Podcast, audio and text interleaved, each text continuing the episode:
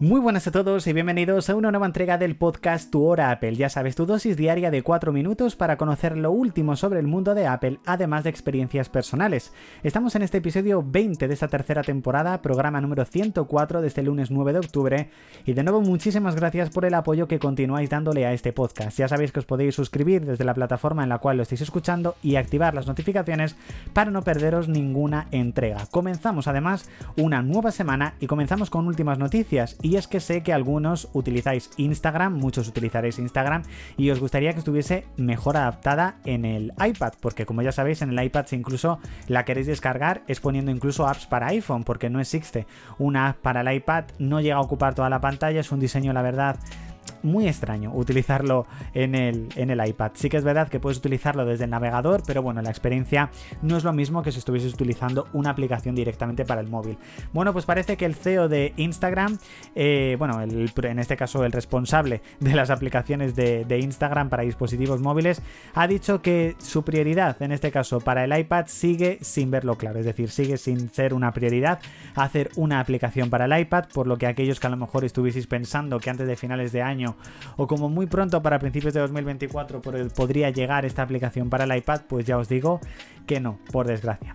Tenemos nuevos rumores sobre la cámara del iPhone 16 Pro. Y sí, muchos me estáis diciendo, a ver, no hace ni tres semanas que salió el iPhone 15 Pro.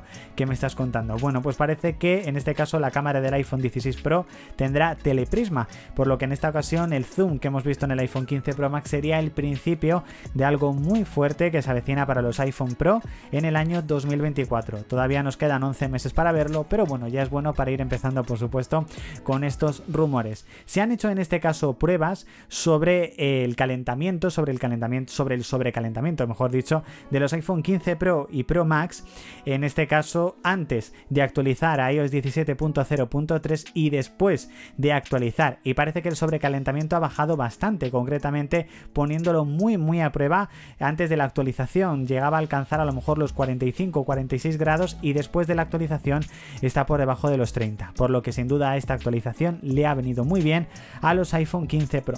En mi día Apple quería comentaros algo que puse este fin de semana pasado en Twitter y es que estoy haciendo una muy fuerte limpieza en mis dispositivos y organizándolo todo, organizando todas las aplicaciones que uso, organizando todo lo que hay dentro. La verdad que me estoy metiendo una paliza bastante fuerte, pero quiero tener mis dispositivos muy bien organizados, todo muy bien, todo muy concreto y a pesar de la paliza que me estoy metiendo, yo creo que en el momento en el que lo logre, la verdad que voy a estar muy muy a gusto con mis dispositivos. Y este fin de semana ya he podido probar a fondo el mando Backbone para el iPhone, que es este mando que se conecta por USB-C al iPhone 15 Pro y que es licenciado por PlayStation para jugar. No es compatible ni de lejos con todos los juegos, pero ya os digo que el nuevo juego Speedroom de carreras de Disney o por ejemplo el Sonic 2 es una auténtica pasada jugarlo directamente con este mando en lugar de jugarlo directamente en la pantalla o con un mando externo, porque al fin y al cabo lo vives y es como si fuese una consola portátil. Ya os digo que merece muchísimo, muchísimo la pena. Hasta aquí chicos, este, esta entrega de Tu Hora Apple, episodio número 20 de esta tercera temporada, programa número 104 de este lunes 9 de octubre.